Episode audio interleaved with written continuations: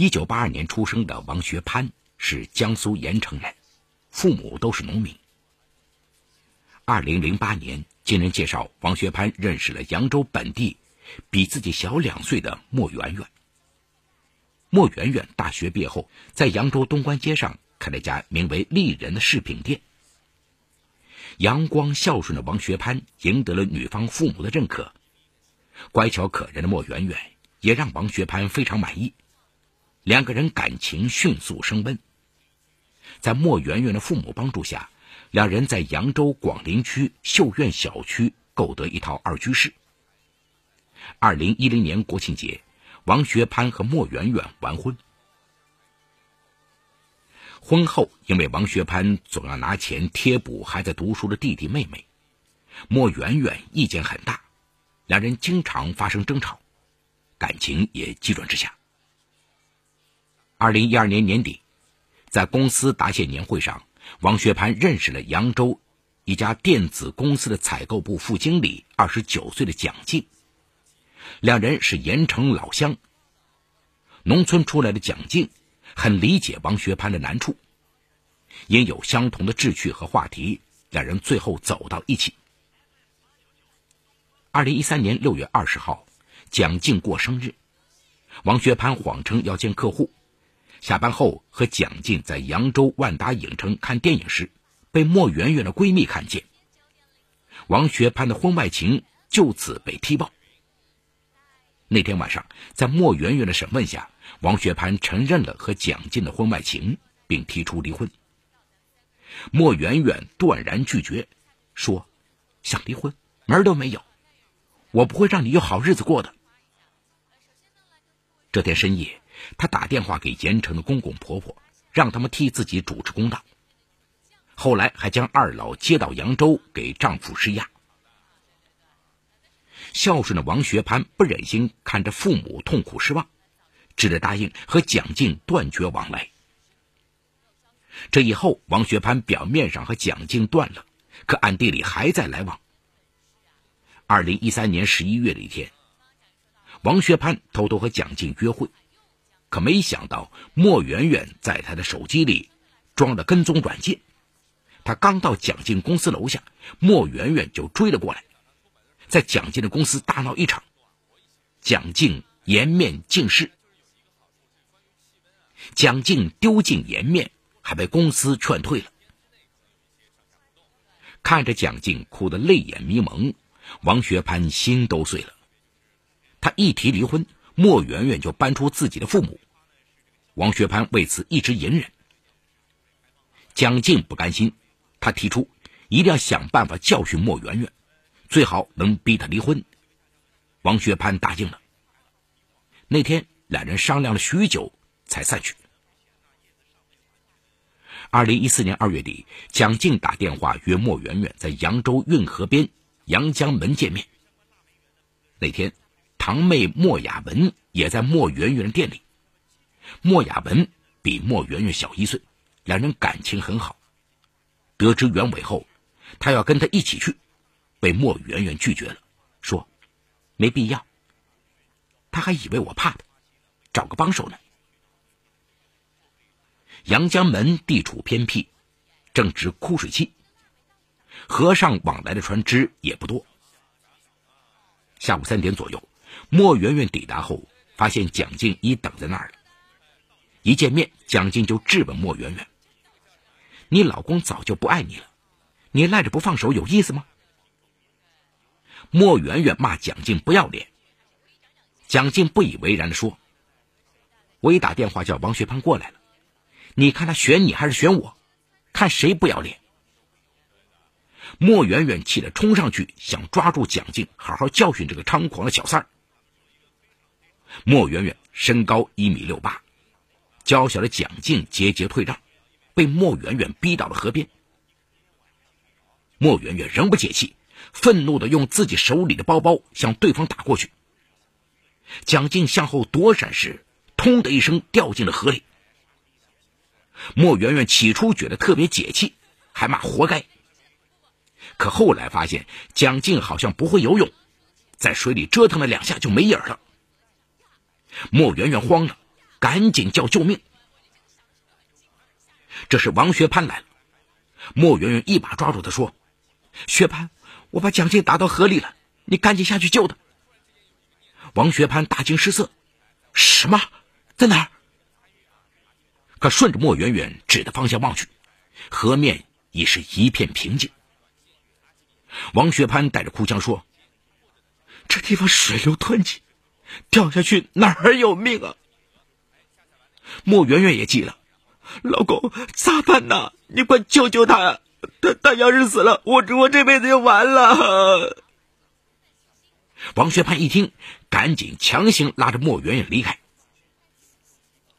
莫圆圆不知所措：“你干什么？你赶紧救人呐！”王学潘有些恼怒：“救什么人？人都没了！”说完，他眼眶都红了。此时的莫圆圆已经没心情计较老公对蒋进的感情了，她心里乱极了，说：“老公，我不是故意的，要不我去自首吧？”王学潘当即制止：“你去公安局说什么？说你是不小心将他推下去的？警方很快会查到我们三人的关系，他们会相信你的话吗？到时候你就是谋杀，不判死刑也要坐牢。”你爸妈咋办？莫圆圆被王学潘的话吓得失去了主意。后来在王学潘的建议下，两人决定先回家再商量。那天王学潘很伤心，但还是竭力安慰妻子。王学潘再三表示，蒋静已经不在了，他不能再眼睁睁的看着老婆去坐牢。第二天，莫雅文打的电话。莫圆圆顿时紧张起来，怎么办？亚文知道我昨天去见了蒋静。王学潘让他不要慌，在他的授意下，莫圆圆故作轻松的让堂妹不要管，他都处理好了。放下电话，莫圆圆忐忑不已。王学潘让他不要瞎想，先在家里休养几天，他在外面探听消息。一有情况，马上跟他汇报。莫圆圆同意了。可在三月一号，王学潘告诉莫圆圆，因蒋进的离职手续没办完，他的公司正在找他。莫圆圆慌了，那咋办？王学潘赶紧安慰：“别着急，我再去打听打听。”过了两天，王学潘又带回一个不利的消息。听说蒋进的父母也在询问女儿的下落。莫圆圆害怕极了，不知道该怎么办。这时，王学潘突然提出：“圆圆，要不咱们离婚吧？”莫圆圆一惊：“离婚？为什么离婚？”王学潘赶紧解释说。我担心警方迟早会调查蒋进失踪的事儿，到时就会查到你和蒋进的矛盾。即使没有证据，警方也会将你列为嫌疑对象。如果我们离婚了，你和蒋进的矛盾也就不存在了。等这件事风头过了，我们再复婚。莫圆圆直摇头，但嘴上说再考虑考虑。一天，王学潘买了一些祭祀品回来。莫圆圆紧张的问：“你，你要干什么？”王学潘一脸沉重的跟莫圆圆解释说：“这些天我老是梦见蒋静，他怨恨我不跟他申冤。今天是他的头七，我想祭拜他一下。”莫圆圆听得心惊肉跳。那天晚上，莫圆圆从噩梦中惊醒，她哭着对王学潘说：“湿漉漉的蒋静爬上岸找他。”这以后，莫圆圆噩梦连连，精神状态不好，患上了轻度抑郁，每晚要靠安眠药才能入睡。在王学潘的建议下，他将店面转让出去后，一直待在家里，免得出纰漏。法治故事。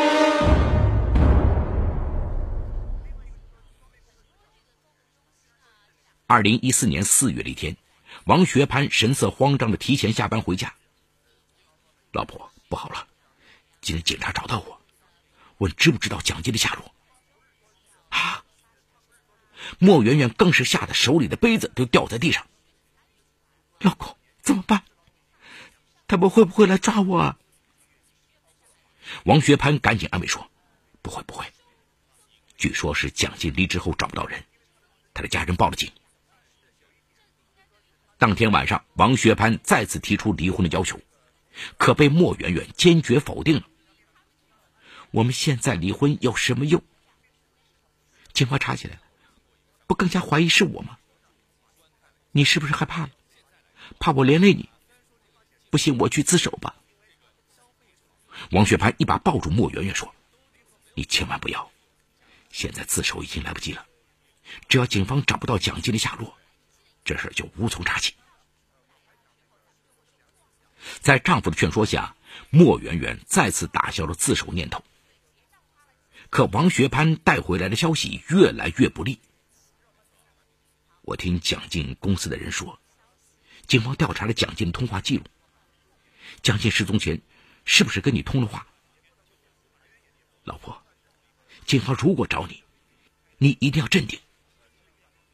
莫圆圆神经紧绷着，心里的承受力。达到了极限。二零一四年四月二十七号，王学潘去上班了。莫圆圆的手机上突然收到了一个陌生号码发来的恐吓短信：“你干的好事，你就不怕冤魂索命？”看到短信，坐在沙发上的莫圆圆吓得半死啊！当天深夜，莫圆圆的手机突然响起，他刚一接，立马就扔掉手机，大叫起来：“他找来了！”他找来了。被吵醒的王学潘拿起手机一看，发现手机上没有最新来电。他说：“莫圆圆可能是做梦。”可就在这时，手机短信声响起。王学潘打开一看，吓得也将手机丢到一边。是一则彩信图片，竟然是一个女性尸体。王学潘愤怒的拨打那个发来短信的号码。第二天，王学潘下班后。单位要加班，他让莫圆圆好好照顾自己。可没想到，在当天晚上八点左右，王学潘接到莫雅文的电话：“莫圆圆自杀了，正送往医院抢救。”等他赶到医院，莫圆圆已经抢救无效死亡。原来这天下午四点左右，莫雅文突然接到莫圆圆的电话，拜托他帮忙照顾自己的父母。说自己要离开一段时间。晚上七点多，他忙完工作打莫圆圆电话时，却无人接听。他来到姐姐家，可只听见电话在屋子里响，却没人接。他给王学潘打电话，又无法接通。最后又给莫圆圆父母打电话，二老用备用钥匙打开门，这才发现莫圆圆服用了大量安眠药自杀。扬州市广陵分局警方随后进行调查和现场勘查，认定莫圆圆因抑郁服用过量安眠药自杀。莫圆圆的父母哭得昏死过去，王学潘也悲痛不已。那些天，莫雅文忍着伤痛协助王学潘处理堂姐身后事。在莫圆圆去世后的第三天，是他下葬的日子，王学潘。却着急四处找莫圆圆的手机。莫雅文想起姐姐的手机被他带回了家，莫雅文答应等安葬完堂姐就回去给他拿。王学潘却等不及，找各种理由让莫雅文立即还给他。莫雅文开车回家的路上总觉得不对劲儿，他为什么对堂姐的手机如此紧张？想起前不久两人还在闹离婚，莫雅文决定。在还手机之前，先打开看看。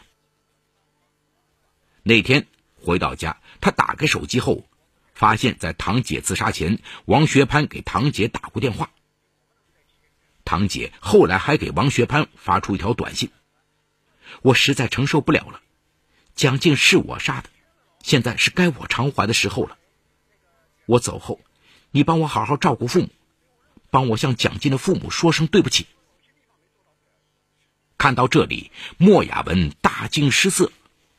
堂姐杀了蒋静，莫媛媛自杀之前明明给王学潘发了短信，姐夫为何避而不谈？几经考虑，莫亚文觉得事情重大，于是拿着手机将车直接开到扬州市广陵分局汶河派出所报了警。警方看了短信后，感到事情的严重性，立即启动调查。当找到王学潘问话时，王学潘却矢口否认莫媛媛杀过人。他说那是他们之间开的小玩笑。警方从王学潘嘴里问不出什么，决定利用技术手段调查莫媛媛的手机。另一方面，从死者蒋静身上找突破口。调查中，警方发现蒋静的身份证。在半个月前，还购买了一张从盐城到南京的火车票。为了调查此蒋进的真实身份，这年五月初，广陵警方奔赴蒋进身份证最后一次使用的地点盐城阜宁一网吧，最后确认此蒋进就是被莫媛媛所杀死的蒋进。他不仅没有死，还怀有三个月的身孕。警方还发现，莫媛媛在自杀前收到的恐吓短信和恐怖图片的陌生号码，竟然是王学潘购买的。在事实和警方强大的攻势面前，王学潘终于交代了事情经过。原来，莫媛媛不愿意离婚，还把蒋静的工作给闹没了。蒋静很愤怒，更重要的是，蒋静肚里刚怀了王学潘的孩子，两人商量。要怎样摆脱莫媛媛？后来一次，两人去游泳时，蒋静跟他在水里憋气嬉闹的细节启发了王学潘，于是就想出了这么一个冤枉莫媛媛杀人的计划。那天，蒋静将莫媛媛约到河边，用言语激将她。争斗中，蒋静就故意失足掉进河里，水性极佳的他潜入水底。等王学潘出现，转移了莫媛媛的视线后，他偷偷的潜游到下游约三百米处上岸，那里有小树林遮挡。王学潘将莫媛媛向反方向引走后，他在一废弃的工厂把外面的衣服给换了。后来他回了盐城老家，而王学潘则不断制造恐吓，吓莫媛媛，达到离婚目的。见莫媛媛软硬不吃。王学潘又想出发恐怖短信这一招。那天中午还打电话骗莫媛媛说：“不好了，警方说他们查到在阳江门有个工厂安装的摄像头里，发现你和蒋进曾先后出现过，估计他们一会儿就要上门去找你问话。老婆，你赶紧先跑吧。”他打算先支走莫媛媛，想办法在异地稳住她。等蒋静回扬州把孩子生了，再接着逼莫媛媛离婚。当时莫媛媛手中的电话都掉下来。不久，王学潘就收到莫媛媛的短信，说她走了。王学潘以为终于赶走了莫媛媛，当天他又陪客户吃饭，包房效果不好，所以他不知道莫媛媛是承受不了压力自杀了。王学潘的供述让莫媛媛的家人无法接受，他们认为莫媛媛是被王学潘威胁致死。可由于没有任何新的证据，王学潘被警方以故意伤害致其死亡罪进行羁押，等待王学潘的将是法律的严惩。而蒋静因怀有身孕，也被取保候审。好，故事说到这儿就告一段落。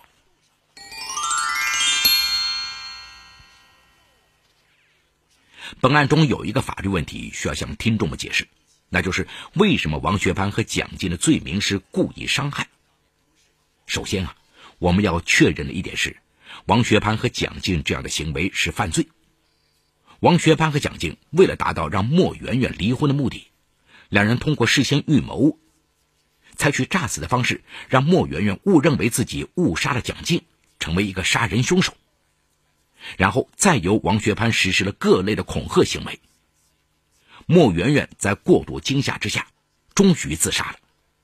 两人的共同犯意是很明显的，而且他们在主观状态上刻意追求这样的结果，因此他们的行为构成犯罪是毋庸置疑的。其次啊，需要确认的是，两人构成什么样的罪名？可能有些听众要问：其实王学潘和蒋劲也没有采取暴力的手段，他们只是设置了一个假象，吓吓莫圆圆而已。莫圆圆自己经不起吓，自己自杀了。王学潘和蒋劲没有动手，这样也能构成故意伤害罪吗？哎，从故意伤害罪的构成要件上来说，主观方面是指行为人明知自己的行为会造成损害他人身体健康的结果，而希望。或放任这种结果的发生，这种行为可以是直接的用手打、用脚踹，或者使用其他工具。精神上的恐吓也是其中一种方式。所以，故意伤害也许大部分案件是直接的，但间接的精神伤害也属于故意伤害。在此要确认的是，虽然莫媛媛死了，但仍不能认定为故意杀人罪。因为从主观故意上来说，两人的犯意并不是要追求莫媛媛的死亡，莫媛媛的自杀属于追求结果之外的另一种结果。根据主客观相统一的原则，本案认定为故意伤害罪更为妥当。